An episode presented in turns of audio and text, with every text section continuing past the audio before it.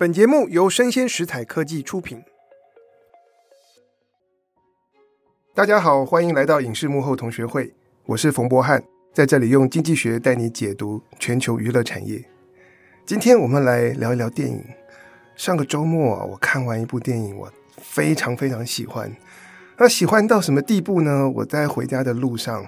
我搭 Uber，然后就赶快开始联络电影公司的公关。说能不能邀请这部电影的监制跟导演到我们影视幕后同学会的节目上来谈一下，哪一部电影呢？就是以二十年前 SARS 疫情期间和平医院封院为原型的电影《疫起》。所以很高兴，我们今天就邀请到李耀华监制和林君阳导演来到我们当中。那请耀华和君阳导演跟大家打声招呼。大家好，我是李耀华。嘿，各位听众朋友，大家好，我是君阳。可不可以请你们先介绍一下《一起》这部电影在讲什么？《一起》这部电影呢，当然很明确的，它就是在讲二十年前 SARS 这个病毒在肆虐的时候，然后有一个医院啊，那现实当中是和平医院，市立和平医院，那它被仓促的封院了。封院的过程，当年大概封了两个多礼拜。然后，其实当年有大概一千人被关在里面。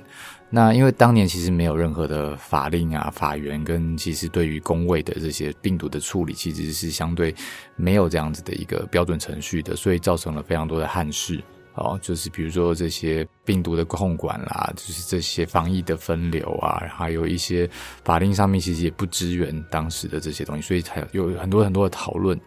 这二十年当中，有很多人想要去讨论这个事情。那我们这次要用一个电影的媒材，然后用一个两个小时的时间，带着大家回到二十年前封院的那个当下，透过跟着医师、护理师，然后其实都是大医院里面的小人物，去经验这样一个封院的时刻。就是像这样子的一个，可以说是当年震撼台湾的事件，然后来做改编，会不会有？在改编上面有它的挑战跟难度，因为每一个人都经历过。我只是经历，不见得大家真的被关在医院里面。我有很多朋友说，他们的小孩就是那一年出生的。然后你如果在怀孕，然后有 baby 出生，然后遇到不知名的病毒这样子蔓延开来，那种人心惶惶，那种紧张是难以言喻。是，所以每一个人看这件事情有他不同的观点。对，我刚没有，刚我可以直接举一个例子，就是刚好有一次有朋友来看，然后他当年其实就是那一年她怀孕，而且她差不多在那个时间点要生产，所以也就在那个时间他就有点被踢皮球。比如说本来的那个产检，他好像产检就在和平医院，当然就不能去嘛。然后就被转接到其他的地方。那因为当时风声鹤唳，所以我要怀孕，我要生产，但是没有医院愿意打开门收一个产妇。这个事情是很难想象的事情。对，我们常说，就是十个人看同一件事，可能会有十一种观点。所以对于这个在台湾大家都知道的这样的事件，你们是用什么样的观点出发来把它改编成电影？诶、我自己是这样看的啊，就是我一直觉得我是一个旁观者。哦，二十年前我已经大四了，那我在办理我的毕展，但是我因为 SARS 这件事情，所以呃我没有办法办成我的毕展。那这件事情其实损失一个人来讲不可谓不大，那是一个 唯一一个可能毕业的公演展览，但是永远没有这机会了。但是很多人是有生命危险的，在那样子一个同一个时刻，但是我们都只能够透过荧幕新闻去理解说，这世界上社会某一个角落很有紧急。但是对于自己来讲，其实是有一点点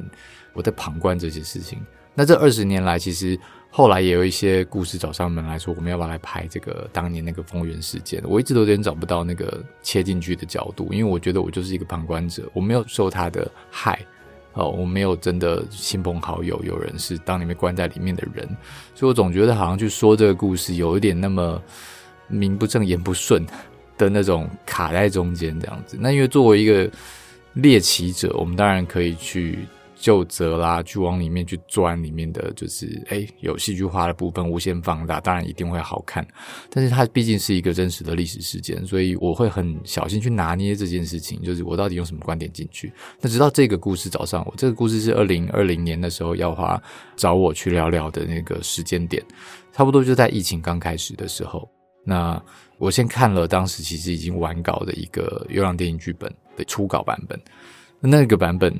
对我来说是很 work 的一个观点，因为编剧本身是护理师。啊，那这个护理师他用护理师的观点去写当年的事件，他就几乎就是站在一个医疗现场的视角，然后去看当年被封院底下的那些众生相。我觉得这个视角是我完全买单的一个视角，所以我很快就觉得好，我们来做这个事情。OK，所以我们是从医院里面的医护人员的角度来看这个事件。对，就不是一个那种很旁观，然后像比如说举一个非常远的例子，比如说那什么哥吉拉那样子的一个 OK 一个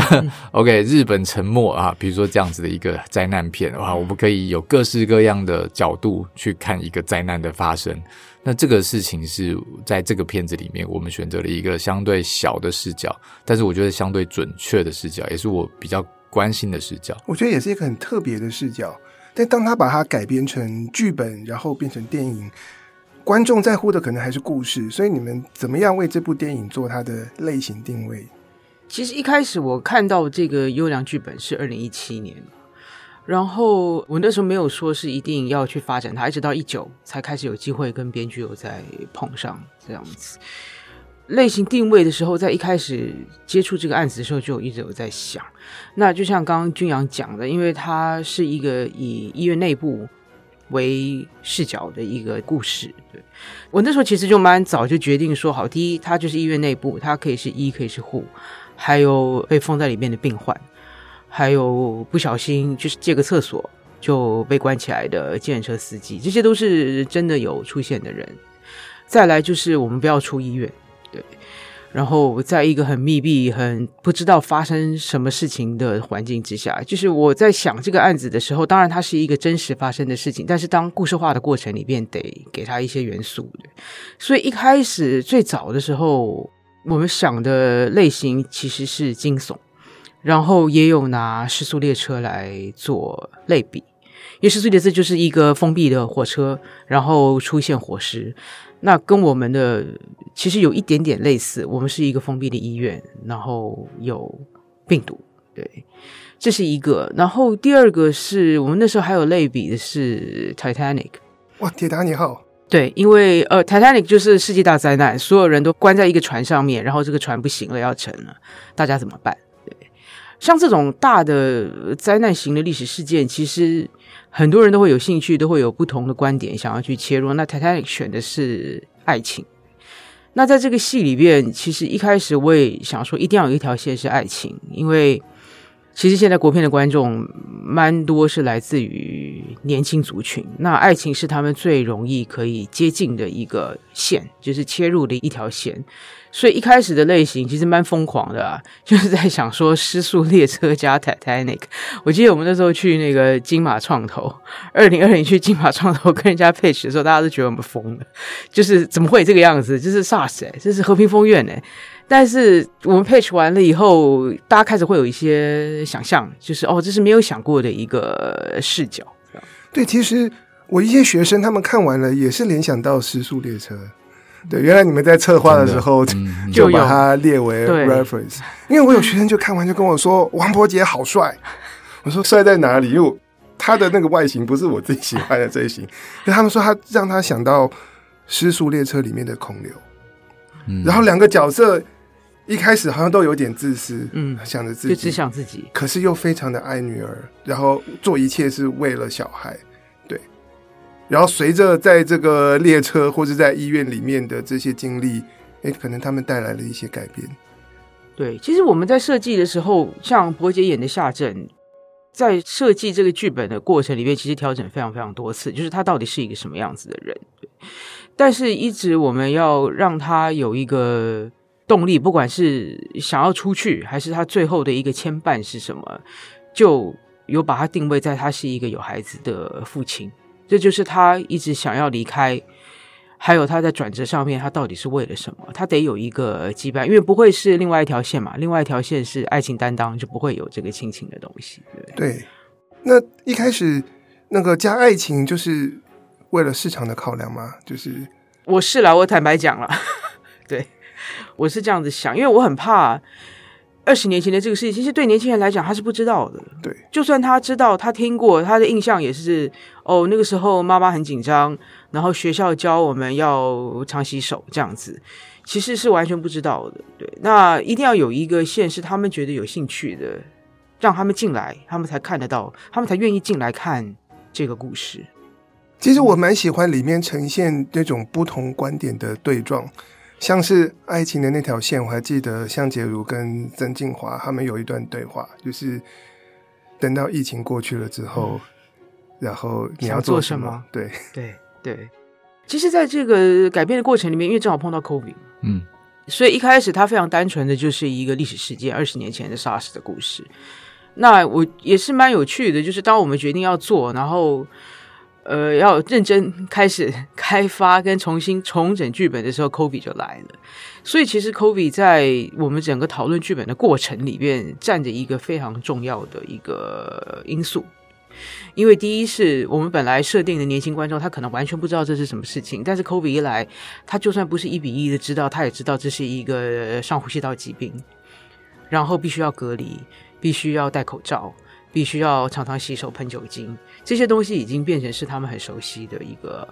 生活的方式。对，然后再来是这三年 COVID 对人的影响，其实每一个人或多或少，整个世界都变了。所以我也不太能够完全一比一的去回到当年的所谓的 SARS 的一个医院的事情而已，因为它能够跟观众牵连到的已经是一个生活方式的转换。对，所以我们在做剧本，我记得那个是二一年吧。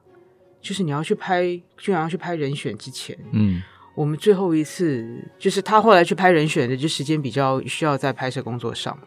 最后一次比较认真的去讨论这个剧本，我们要往哪一个方向再去修改的时候，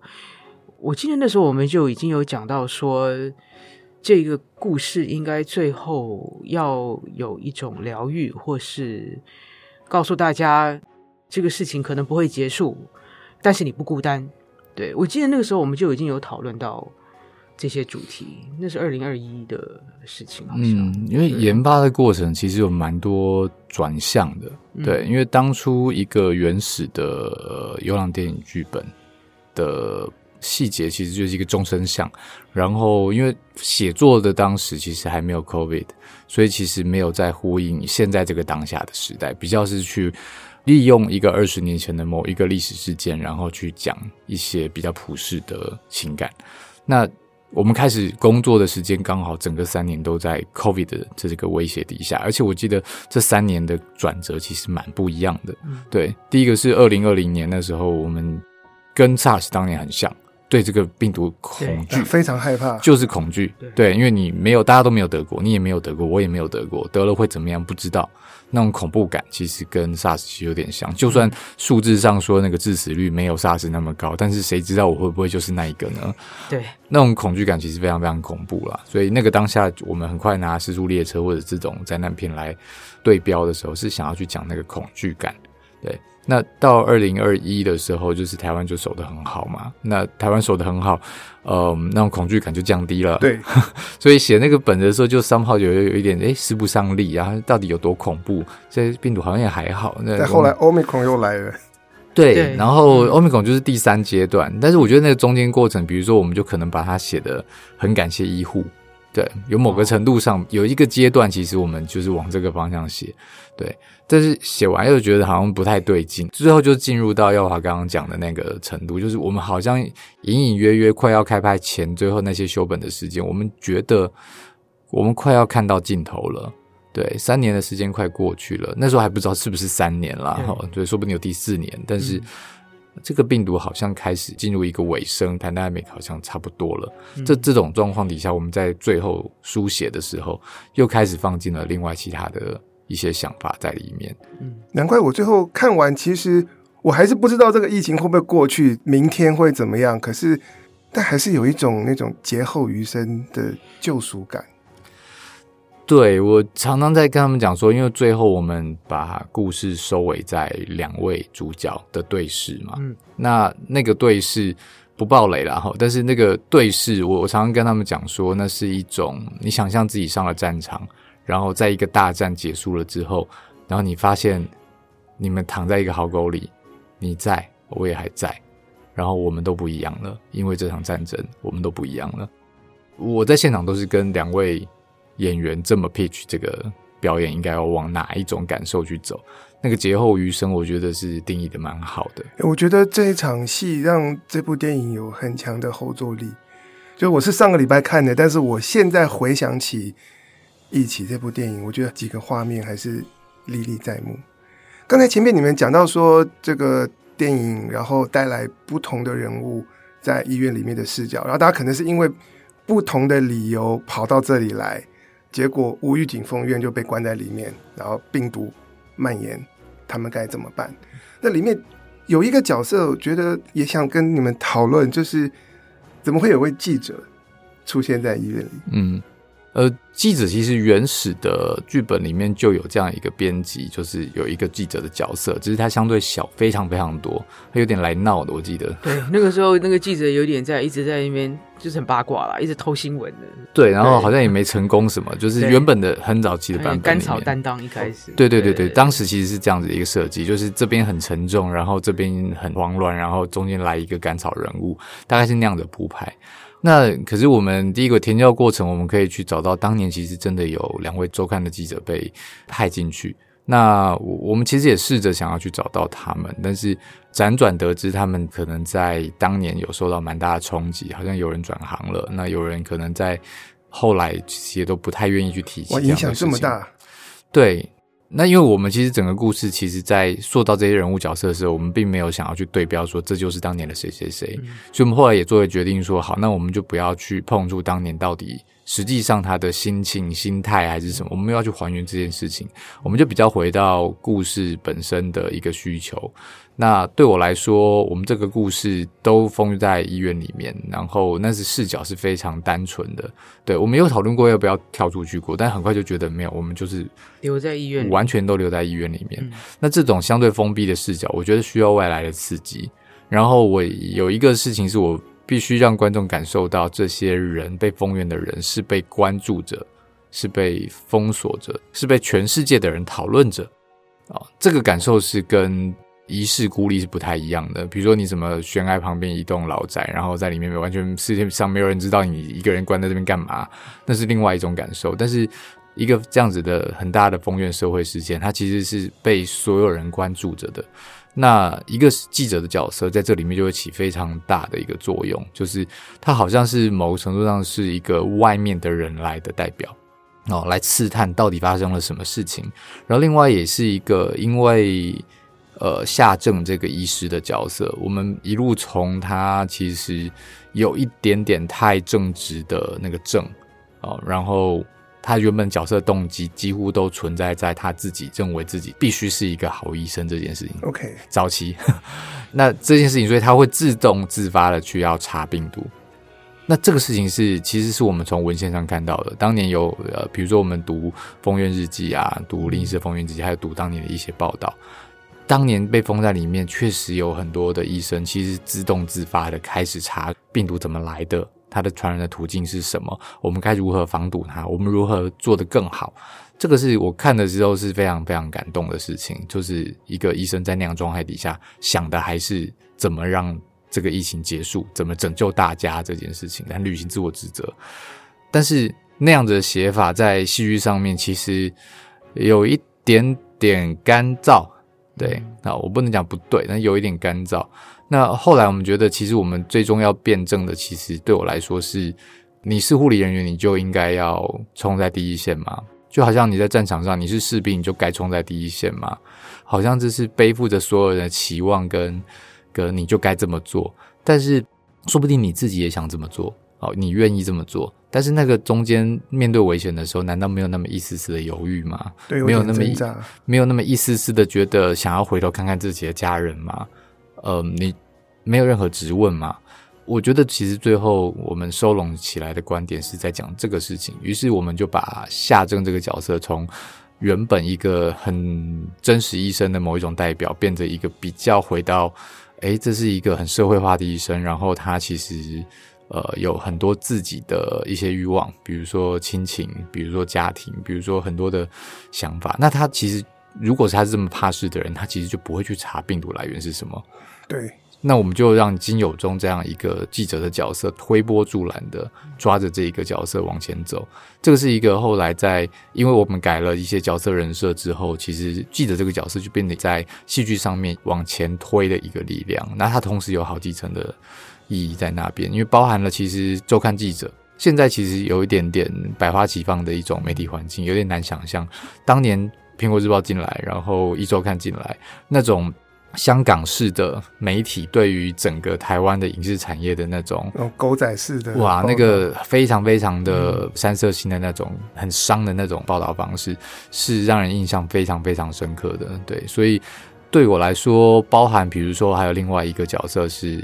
老姜这样的一个荣民计程车司机，okay. 这些都是有一点点在让你不知不觉的感受到当年的一个社会氛围。因为像荣民老伯伯这个事情，在现在已经看不到了，但是当年荣民计程车这件事情还是一个随处可见。你随手拦一辆计程车，上面写荣民，你坐上去几乎都是外省口音的老伯伯。那那是一个。当时的一个时代记忆，那对我来说，记者可能某个程度上也承载着一个二零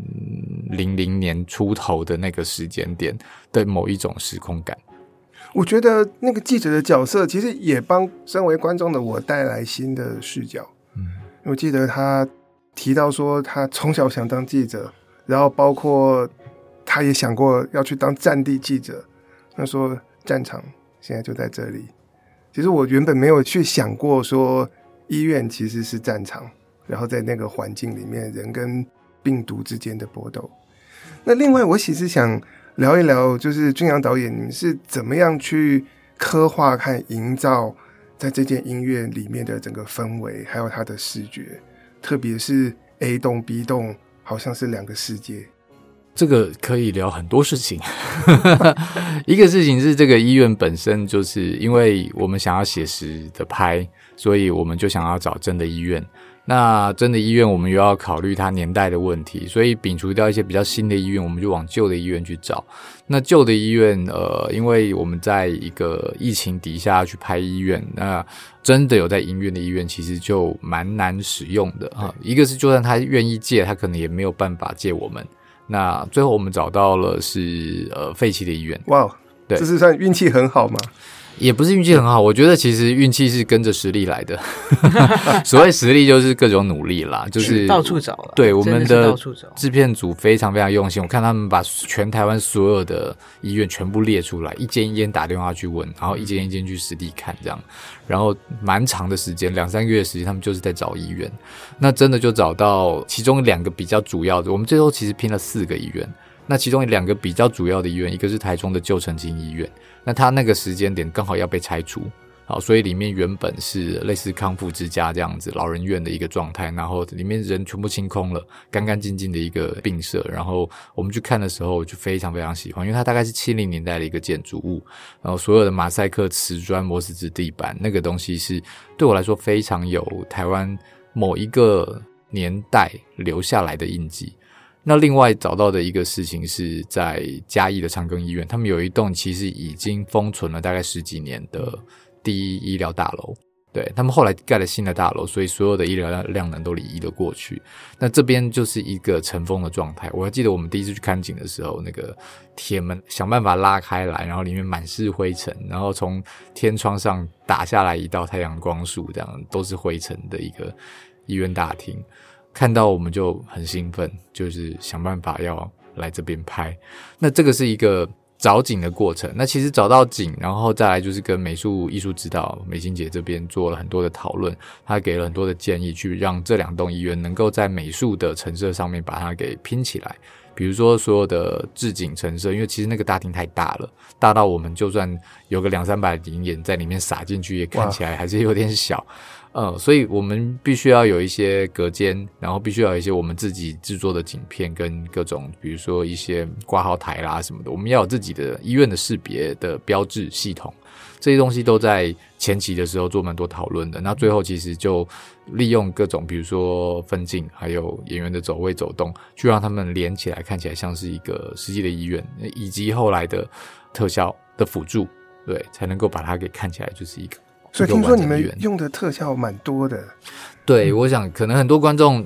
欢迎观众进来找茬啦。对，但我自己是非常惊艳这一次特效的表现，就是我其实非常担心啊，因为譬如说我们其实是在嘉义，你知道外面是嘉南平原的一个地方拍摄，那所有所有的窗户啊带到的一些景致，它就是一个。旷野，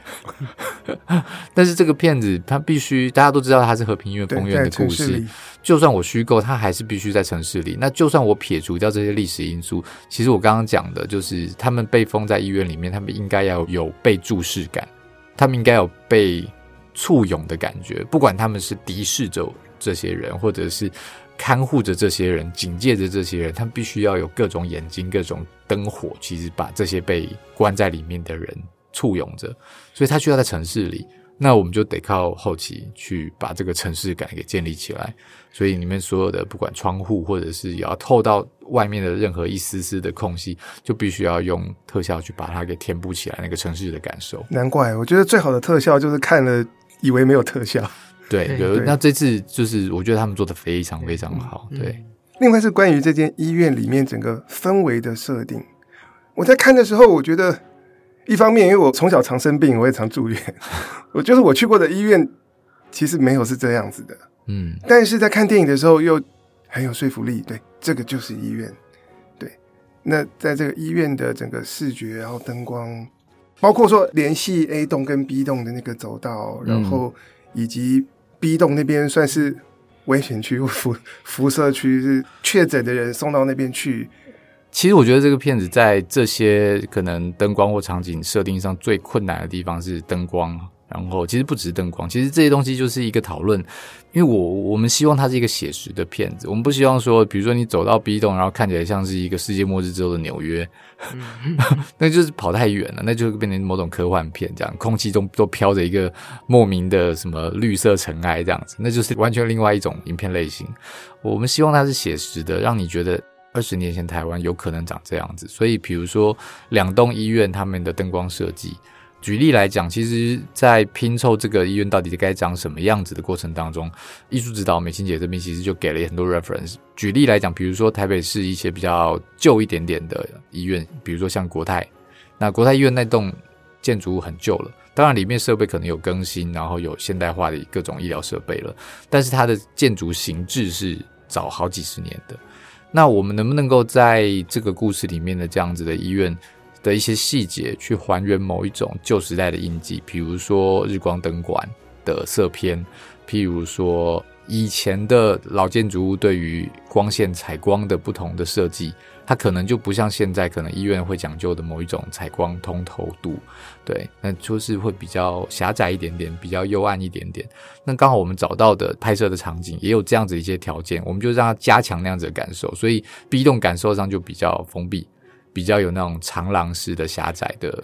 光感。然后这片的打光其实就是我们的摄影师是包全明嘛，那包全明他。这个他其实做了很多的设计，他就提议说，我们把整个场景所有的灯管全部替换掉。嗯，对，那他自己数一数，大概换了两千根灯管。哇，对，所以看起来好像没什么灯光，就是不是那种很明显感觉就是打光打得多么厉害，但是它其实是非常非常耗费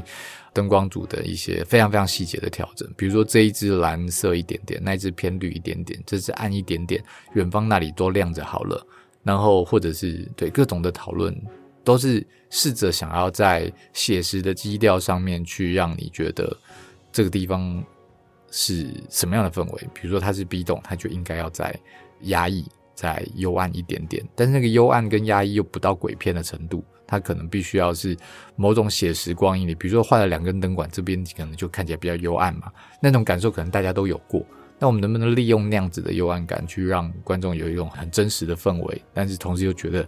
是这个氛围没错，这样。所以就把我们观众带到那个疯院的场景里面去。对，嗯，对。那其实我蛮好奇，你们在策划然后拍摄这部电影的时候，应该也做了大量的填调，嗯，所以是不是也有这个访问到当年在疯院现场或者是 A 栋、B 栋的医护人员或病人？呃，有，对，确实有。那跟我们合作比较密切的是一位林医师，他就是当年的小儿科医师，然后在对吧？小儿科医师，小儿科对对，在 A 栋，对他当年是小儿科医师，然后他在 A 栋，然后他当年在丰院的那个当下，在网络上面，哦，就是随时连载他的日记。那这个日记是就是丰院日记，后来其实也呃，现在网络上还找得到。嗯，那我们有实际跟他座谈了非常多次啊，包含演员其实也去跟他聊。嗯嗯，不是因为只有他这个窗口愿意说话，其实你可以看到，比如说周金凯医师啊，或者是其实很多人都在为当年的事情有辩护、有说明、有想要让大家知道发生什么事情。但是我们经过了一些梳理之后，我们觉得这个林医师他这个视角最适合这个片子，就是大医院的小医师。然后说实话，他是一个相对还有一点点自由度，然后有点安全性的一个位置。去看这整个丰院事件，其实我觉得那个视角蛮接近一般人的。嗯，对。那如果要把视角拉到所谓的 B 栋里面去的话，我们也不是没想过，但是其实找的过程有一些困难。我们其实一直想要去试图的找到当年有在 B 栋的任何一个人，然后呃有两次其实很接近，一次是一个朋友，他说他从小一起长大的一个好朋友的妹妹。当年就是 SARS 开始的时候，他刚刚从护校毕业就被派到和平。他现在还在和平，已经过了二十年，他还在和平服务，就是一个护理师。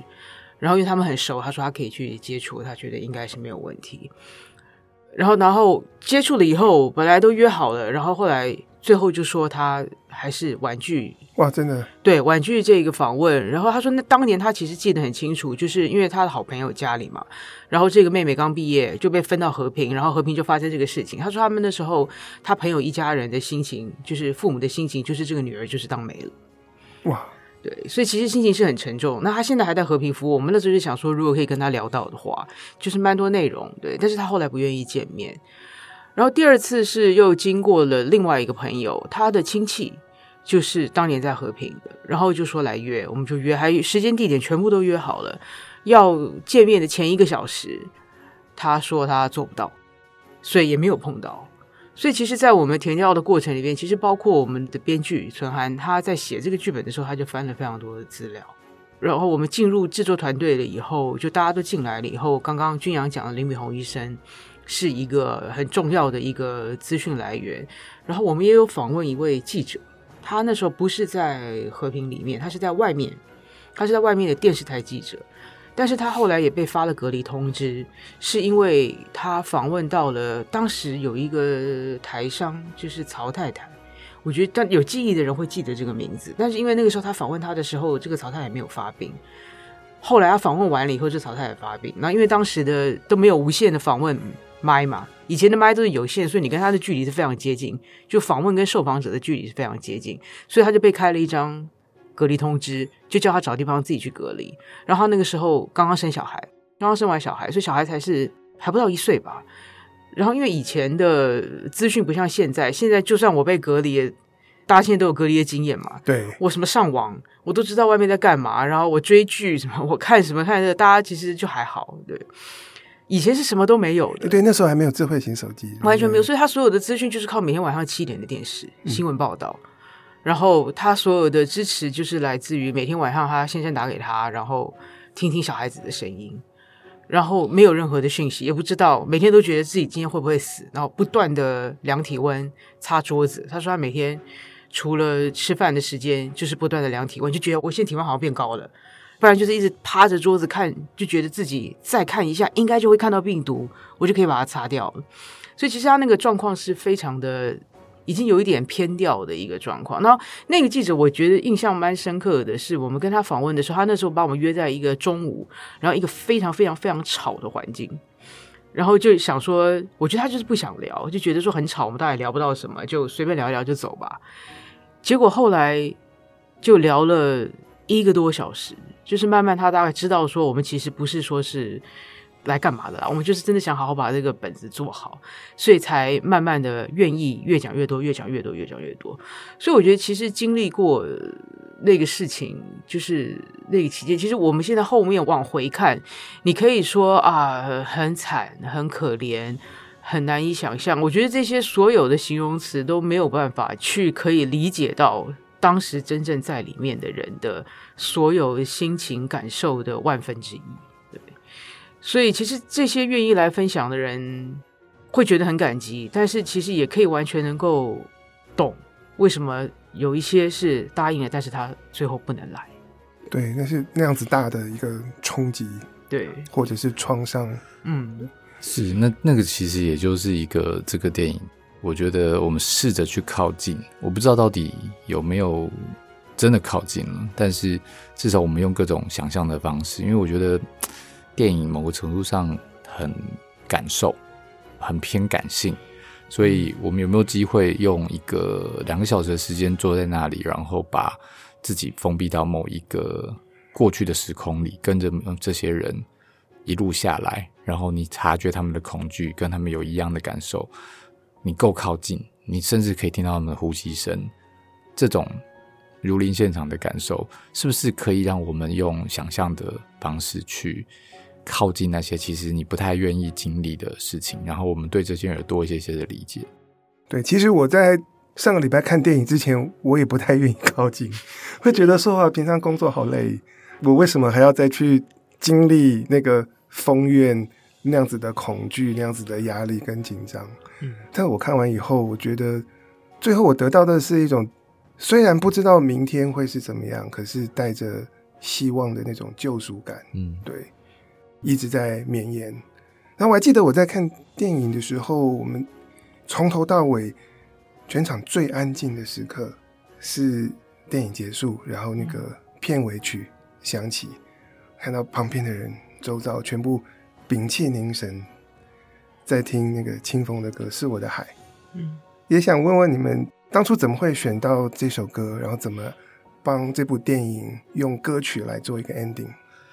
呃，我们剪接到大概去年十二月定剪，那定剪当然前面有很多考量，但是最终我们选择这样子一个结束的方式，某个程度上在呼应一种生命的戛然而止。嗯，但是我们同时又觉得说，电影要给观众一些什么带走啊？就像你说的，就是情绪要放下。然后，尤其我们现在已经走到后疫情时期了，我们可以跟疫情说再见的时候，来经历了这一切之后，我觉得出去应该是要面向光明的，应该是要看到明天的希望，应该是要利用这个电影放下一些东西。对，所以我们那时候就一直在想说，片尾曲好像可以用音乐，因为音乐没有那么明白。我就算用一句话，或者是好一段话在后面朗诵，还是什么，当然，也许可以更明白的把这些东西讲出来。但是音乐这种感受，可能更顺利一点点，可以桥接观众在最后看到这些角色的结局，然后透过一首歌的时间，从过去回到现在。这个是我期待发生的事情。那那时候就一直在找合作的乐手，然后有一刻下午，我坐在 家里面，电铃突然响了。那时候在一月吧，然后有人送了我两张 CD，对，哦，那个人是张钧甯。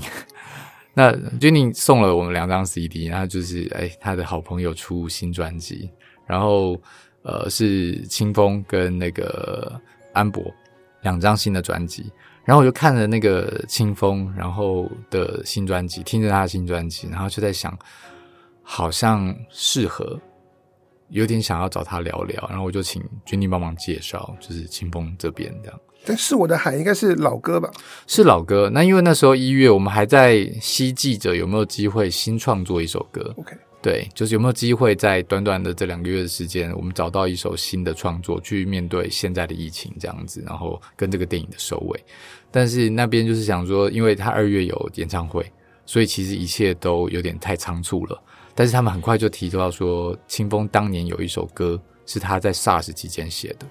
这首歌是二零零三年他自己在那个当下，因为 SARS，所以他没有办法举办他已经辛苦了很久的一个音乐活动。然后那个时候，他的一种全部空掉的那种感觉，他整个人被 lock down 在那里的感觉，他就写了这首歌《是我的海》。那是我的海，在后来出版，然后这几年也是可能是很多乐迷，甚至不一定是乐迷都可能听过的一首歌。它是个老歌，但是它出现的时候，就是我们被提醒了他当年这样一首歌的时候，我自己是有一种鸡皮疙瘩起来的感觉，就是好像一切都回到了那个原点。对，其实，在做这部片的过程当中，有好几个瞬间，我都觉得那是一种就是像那句书上的老话，就是你想要做一件事情的时候，全世界都会来帮你。那在我们今天节目的最后，想请耀华跟君阳导演跟听众朋友说一下，为什么我们要看《一起》，给大家一个理由。你先，我先，还是我先？你先，因为我觉得真的很好看。所以大家有在听我们节目的朋友就知道，说我从来不会因为一部电影是台湾电影或台剧，我来推荐。我会推荐，就是因为我觉得它真的很好看，而且可以跟世界各地好看的电影一起并列。然后我觉得它是带给我感动跟冲击，然后让我进到那个世界。当然，刚才前面我们聊，很多时候你们的创作也是要帮观众带回到和平风韵的那个现场。但是其实那一年我是在美国生活的，所以我没有经历过这样的事情。可是我仍然看得懂这部电影，然后可以因为里面的人、里面的不同的观点的对撞和人性而感动。然后看完给我一种压力释放的感觉，这是我给我的听众朋友一个理由。对。我我自己是觉得，因为这一切时间都有一点，其实如果不是因为这个疫情，我们可能这个片子还不一定做得出来。说实话，嗯、或者他就算做出来，他可能也是另外一种故事，一定完全不一样，一定完全不一样。嗯、所以我可能给观众的一个理由，我会比较贴回来。我们一起经历了这三年的疫情，那疫情真的过去了。那我们录音的这一天就是。放下口罩，就是上捷运不用戴口罩的第二天嘛。嗯，但是我一直有种感觉啊，因为过去这三年大家的那种辛苦，或者是这些，大家不堪回首，好像会想要放下，然后头也不回的往前奔去的那种感受，完全可以认同。但是仔细想想，这三年有很多人、很多事，因为这三年所以改变了。然后有些人，比如说医护人员，最直接的，对，他们在那个防护装里面。对，为我们辛苦的坚守了那么久的时间，可能每天的流汗，每天憋尿八小时，这些东西你数不过来的这些各种的痛苦，那以及可能比如说当年的机师，他们被 lock down，然后还要被指派出去载运疫苗回来给大家，那样子的一个，同时你被社会给孤立，但是同时你又在做一些事情，是为了所有人好。那个好多事情其实很值得我们在往前奔去的这个时刻，先回头看一下。我觉得这个电影有一点在这个时间点有一点这个功能吧。对，在这个时候我们记着一些人事物，然后缅怀一些事情，然后同时也感谢一下。其实这三年，我相信有很多人因为这三年所以结婚，也许因为这三年所以生小孩。对啊，反正老公在家里没事做嘛。那这一切其实可能都改变了你的人生。稍微想一下这三年带给我们的事情，然后好，真的可以放下了，我们往前冲吧，继续往前。嗯，那耀华，我我想要回到电影这件事情，因为其实我们拍电影、看电影，追求的是什么？就是现在其实平台，尤其是疫情这三年，很多人都觉得我干嘛去电影院？我要看的东西早晚。都会在平台上被发现，我何必这样要出门等等的。对我来讲，其实电影就是一个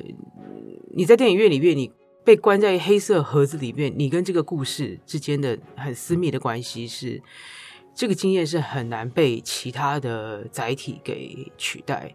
那一起这个电影更特别的是，为什么我们在一开始预告，或是说这个过程里边一直打的一个宣传语是？共感式震撼，情境式体验，是因为这个戏是完全完全的有做到这个事情。你一进去了以后，你本来以为哦，你要看一个别人的事情，但是其实很快你就会觉得你在里面，然后你会去体验到你生活里边完全没有体验过的事情，就是真的你被封在里边，然后旁边的危机四伏的时候，你会怎么做？像我第一次看完，直到现在，我跟俊阳，我们每次。看一次全片吧，就是看完以后，我们自己做这个片哦，就是熟到不行哦，每一个细节都是自己弄出来的。我每次看完以后，我都会觉得我好喘，就是就觉得停不下来，就是整个人很激动的这个感觉。这个是一般其他的电影都不一定有的一个体验，就更不要说你是在家里用电脑、用平板看。对，所以我觉得光是这一个影音的感受吧，就值得进戏院去体会。对，我觉得在电影院看的感觉真的不一样。对，尤其是这个片，其实我到现在有点分析不出来为什么会这个样子。其实我我我觉得可能要过一段时间吧，过一段时间等都过去了以后，我再。但那时候不一定有机会去戏院看啦。但是就是我觉得要过一段时间再来去分析到底为什么。但是我我其实从第一次看初剪，在剪接室那边看初剪，然后后来再看完整的是混音室，然后再来就是做完拷贝，再来是跟呃第一次试片在泰坦泰坦厅。其实每一次看完以后都会觉得。就真的好像在里面跟人家两个小时，就是不止戏里面是一个礼拜，我用两个小时去过了一个礼拜的那个密集感。对，我觉得这部电影真的很适合大家走进电影院。嗯，我自己也很喜欢海报上面的文案，说希望、绝望都会传染。然后我相信好电影口碑也会传染。那我们今天谢谢耀华跟君阳导演，然后来跟我们大家聊聊他们创作跟制作《一起》这部电影的幕后。谢谢谢谢，对，希望大家真的有机会走到戏院里面来。我相信很多人很久很久没进戏院了，尤其是过去这三年，要进戏院的几率就更少。对，好电影值得大家的支持。然后谢谢耀华跟君阳导演。以上就是我们今天内容，希望你喜欢，请大家帮我们的节目按赞、追踪，并且给我五颗星。然后我们进电影院看《一起》。我是冯博翰，影视幕后同学会。我们下次见，拜拜，拜拜。